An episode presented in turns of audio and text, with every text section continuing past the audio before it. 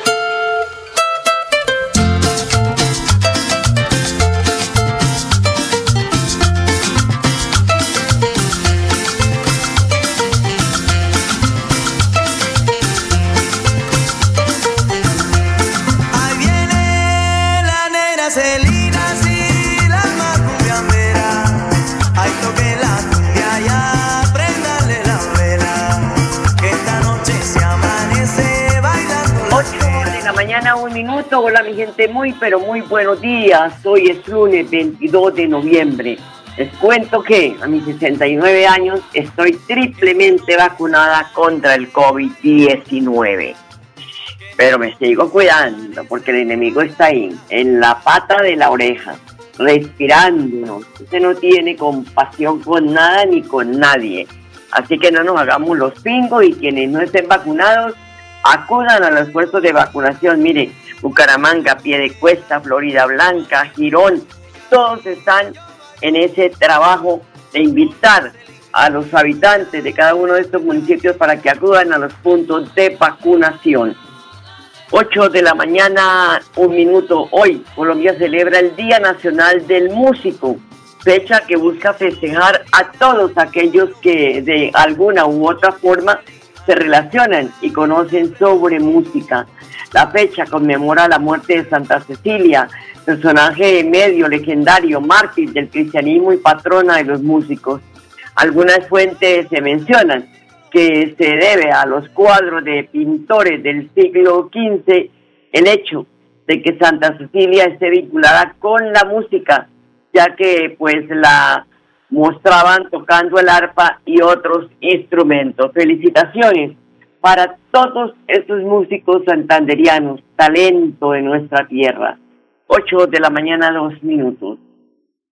Cuando escuchamos noticias como fue casa por cárcel a Enrique Vives, quien atropelló a seis jóvenes en Santa Marta, causándoles la muerte, se nos ponen los pelos de punta, porque las cárceles de Colombia están repletas de personas del común que han cometido delitos menores en la sociedad.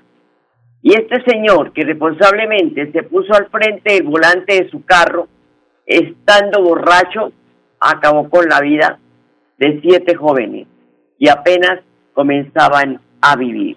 No hay derecho. Al ladrón de cuello blanco lo envían a una guarnición militar o a la casa de máxima comodidad, donde vive con todos los privilegios por ser de mejor familia. Y ese hombre humilde que cometió un delito por alguna circunstancia, o mejor, por un mal momento de la vida, si lo meten de patas y manos tras las rejas. Eso, pues por eso, es que los colombianos no creen en la justicia.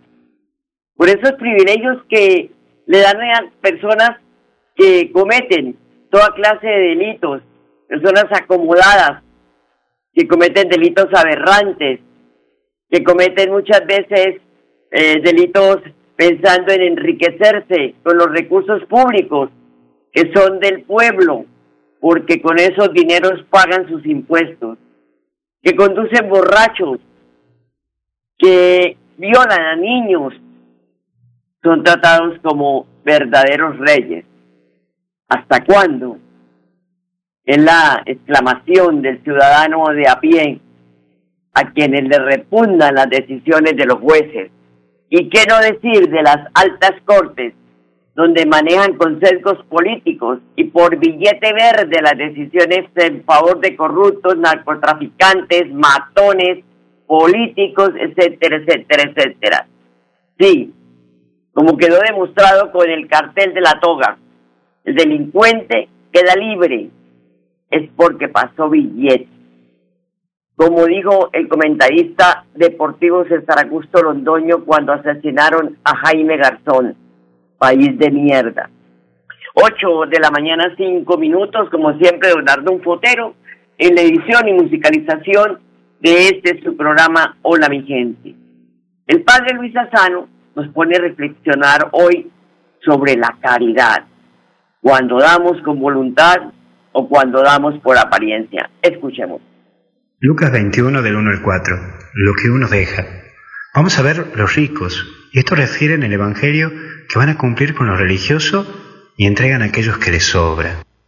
La persona entendida en este tinte referirá a esa persona que constantemente da cosas solo por cumplir. Es la persona que no obra de corazón, sino que obra para la tapa de la revista. Esto de hago las cosas para quedar bien, para que la gente hable de mí, o para quedar como bien ante todos. Son personas que se basan en sus riquezas, en su riqueza no tan solo de bolsillo, sino también en sus virtudes, en sus logros. Son personas fanfarronas, seguras de sí, como que más bien lo hacen a las cosas para quedar bien con todos o para hacer un favor a Dios. Son esas personas que constantemente hacen su home banking más que tener presencia en Dios. Se controlan y controlan las estadísticas y sacan más votos o menos votos, si ganan más adeptos o menos adeptos según las cosas que hagan, pero no las hacen de corazón por amor a Dios. Son personas que están en las cosas de Dios, pero con el corazón en otro lado. Vemos un segundo punto que es la viuda. Ella se abandona a Dios. No puede depender de sí porque no tiene nada, sino más bien su seguridad. Está puesta en Dios porque ella se ve limitada. No tiene nada y no puede asegurarse en nada, más que en Dios. Son esas personas que podríamos decir que solo tienen miserias. Sí, la miseria de su vida, de su historia, de su pasado. No tiene nada y no puede asegurarse en nada. Hoy la viuda nos da el ejemplo de entregar y de dar a Dios la vida, pero también el corazón, porque lo que uno solamente tiene es pereza, pesares, dolores, angustia, miserias. Es poner de tu vida para Dios y no lo sobrante de tu vida. Es ir a la lucha con Dios en todo momento y hay que estar con Dios en las buenas y en las malas. Esa viuda es cada persona que a la mañana temprano se levanta y se encomienda a Dios. Esa viuda es cada persona que dice Jesús, en vos confío, porque de mí no me puedo confiar. Vamos a terminar con el último punto que es la ofrenda. Es pensar en lo que uno da, lo que uno da de corazón, lo que uno saca de sí. ¿Qué das hoy a Dios? Qué linda pregunta hoy. ¿Qué le estás entregando al Señor? ¿Qué le ofreces hoy a Dios? Está bueno que te preguntes qué le venís a entregar hoy a Jesús, porque tu vida implica lucha, y es una lucha cotidiana, constante. Tengo en claro que le pedís, pero ¿qué le ofreces? Bueno, mira, te propongo que hoy tomes una hoja y pensás en cinco cosas que le vas a entregar u ofrecer a Dios. ¿Te parece? Cinco cositas que hoy le vas a entregar a Jesús con tu vida. No lo que te sobre, sino desde lo que vos sos, desde lo que vos tenés. Que Dios te bendiga en el nombre del Padre, del Hijo y del Espíritu Santo. Cuídate. Gracias, Padre. Lo mismo, 8 de la mañana, 8 minutos. Vamos a una pausa y ya regresamos. Yo soy un microempresario asociado a Financiera como Ultrasan y quiero ser uno de los ganadores del Premio Emprendedor. En Financiera como Ultrasan realizaremos el Premio Emprendedor, donde reconocemos la creatividad, el esfuerzo y la dedicación de nuestros microempresarios. Para mayor información, acérquese a la oficina más cercana y pregunte cómo ser un ganador del Premio Emprendedor. Vigilada Supersolidaria inscrita a Bogacop. A viernes a las 8 de la mañana, Amparo Parra Mosquera dirige y presenta Hola mi gente. Hola mi gente. Creamos el puente que construye la comunicación para que nuestras comunidades sean escuchadas y encuentren respuesta a sus inquietudes y necesidades. Hola mi gente. Año 11 en Radio Melodía. Periodismo al servicio de la gente. Dirige Amparo Parra Mosquera, la señora de las noticias.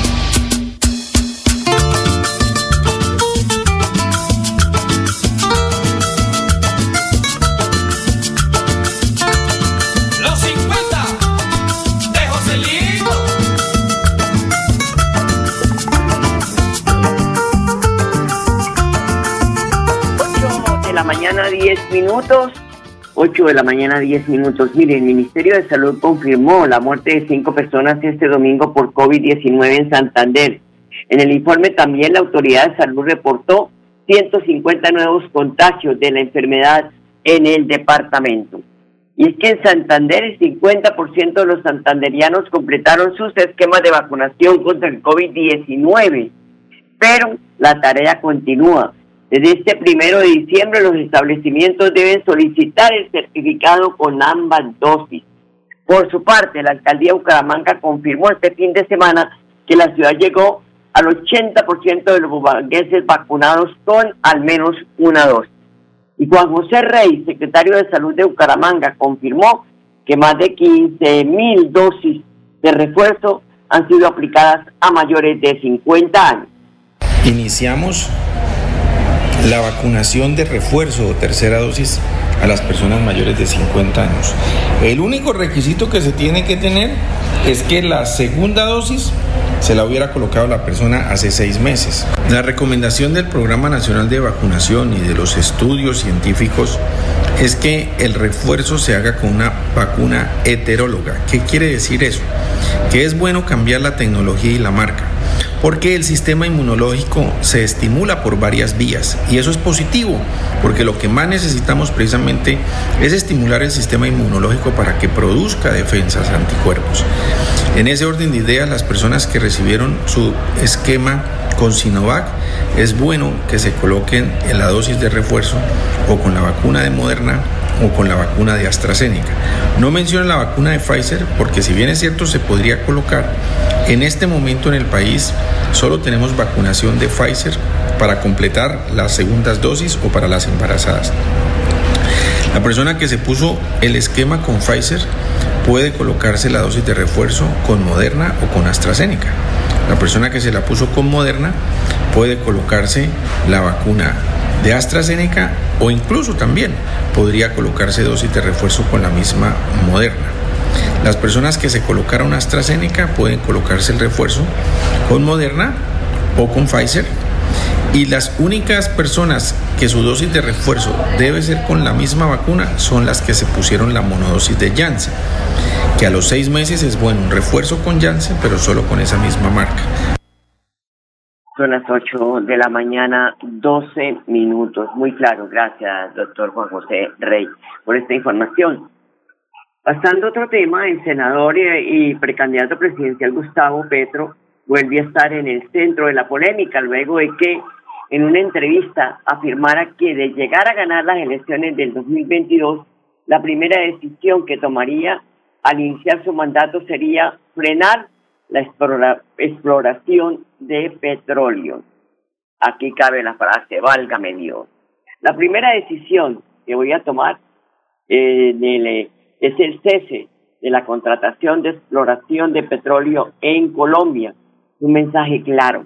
Vamos hacia una economía productiva, no extractiva, expresó Petro en una entrevista concedida al diario El Tiempo. Pues las críticas no se hicieron esperar y ahí está la polémica en el ojo del huracán. Añadió que Colombia no es un país petrolero, eso es una mentira que nos hemos hecho. Y pues, eh, ese, pero sí es un país carbonero. Del mismo modo aseguró que suceder la transición no será inmediata ni abrupta, habrá una transición tranquila, pero segura y seria. Será mi mensaje claro para que todos los actores de la sociedad y la economía de que iniciamos otro tipo de economía. Bueno, señores, como dijo el Diomedes Díaz. De la dejo ahí. Y hablando de política, pues hoy la recta final de este lunes se revelará quién es el candidato del centro democrático. Llegó la hora cero en el uribismo, pues porque bajo la batuta de Álvaro Uribe revelará el nombre de el que será candidato definitivo para las presidenciales 2022. Este aspirante presidencial saldrá entre los cinco nombres que hoy en la, pues están en la baraja de la colectividad y tendrán la misión de lograr que el uribismo mantenga el poder en la Casa de Nariño después de que en 2018 el partido ganó con Iván Duque, que obtuvo 10 millones 373 mil 80 votos. Eh, tres años después de esa victoria electoral, de cara al 2022, el panorama es distinto. El que resulte elegido como candidato único del partido del presidente Uribe tendrá un reto mayor, por al conseguir esos 10 millones de votos, pues además tendrá que lidiar con la división que se vive al interior del centro democrático y probablemente llevará a cuestas los altos índices de e impopularidad de Duque, que registra 72% según el más reciente sondeo de Invame. Unos dicen que sí, otros dicen que no, que el gobierno ha sido malo, pues yo digo que no, pues es mi, es mi opinión, mi opinión, ahora no es que me, me saquen a no, mi opinión de que a los gobernantes, llámese como se llamen, del mundo entero, les tocó una situación muy crítica, que es manejar una pandemia que nadie estaba preparado, ni los médicos, menos los gobernantes, que los eligieron para gobernar sus municipios, sus departamentos, su país, pero no para eh, manejar o gobernar en medio de una pandemia. 8 de la mañana, 16 minutos. Voy a la pausa, ya regresar. Nuestra pasión nos impulsa a velar por los sueños y un mejor vivir. Nos apasiona el progreso, el ahorro y dar crédito a nuestro país. Nuestra pasión es mejorar su vida en financiera como Ultrasan. Vigila Super Solidaria, inscrita a Fogacop.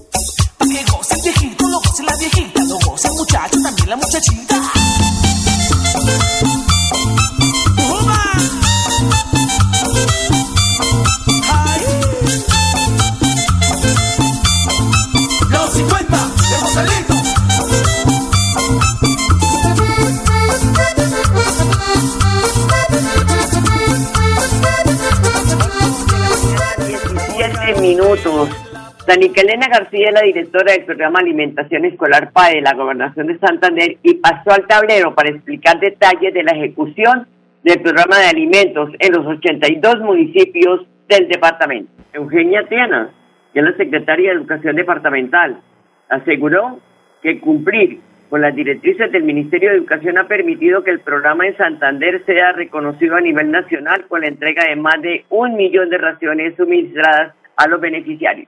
Adelantamos el tercer comité de seguimiento operativo siguiendo los lineamientos de la resolución 29452 de 2017 del Ministerio de Educación. Este es un espacio para que todos los actores del programa, veedores, padres de familia, alcaldes, eh, estudiantes participen y nos dejen sus inquietudes con el fin de mejorar y de ampliar la participación ciudadana y la inclusión social de todos nuestros beneficiados.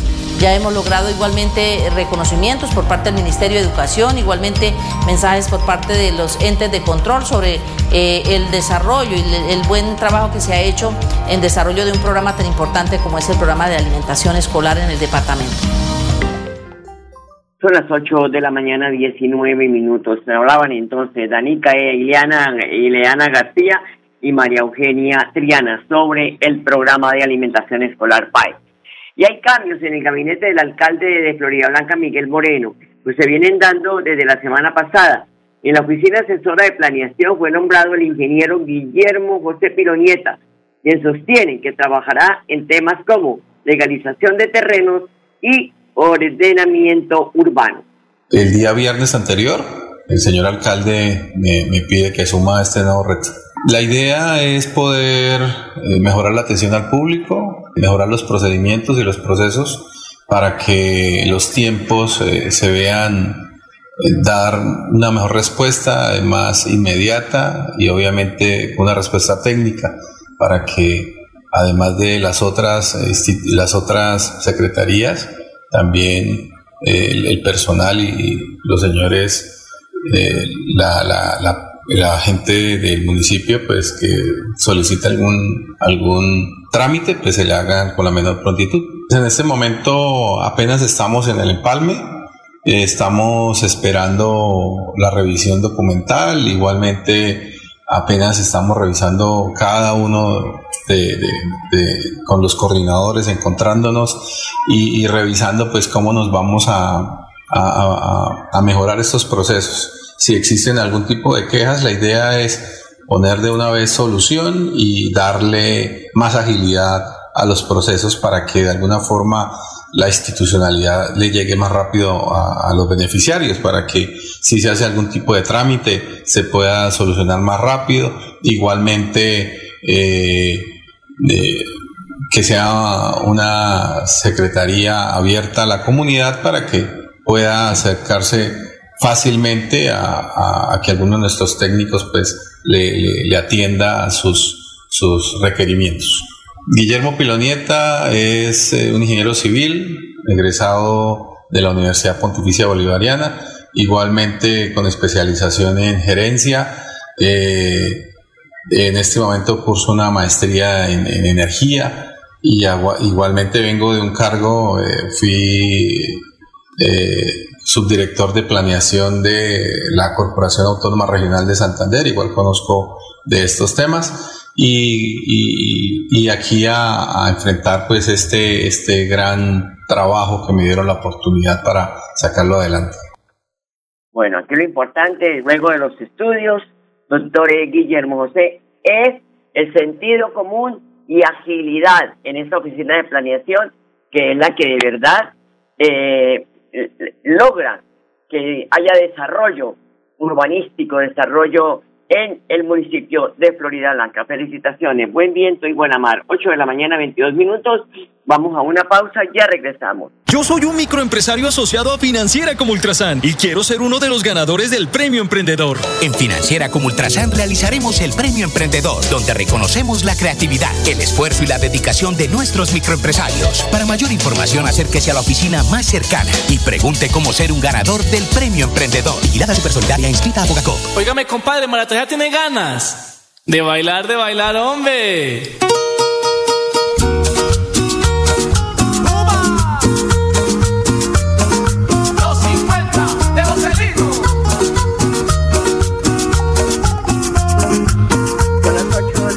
22 minutos. Los 50 de Joselito, aquí en Hola mi gente, en antesala al mes de diciembre, que todo se pone tan chévere, tan ganas de vivir, la alegría, en fin, así hayan problemas, pero se sortean. 8 de la mañana 23 minutos.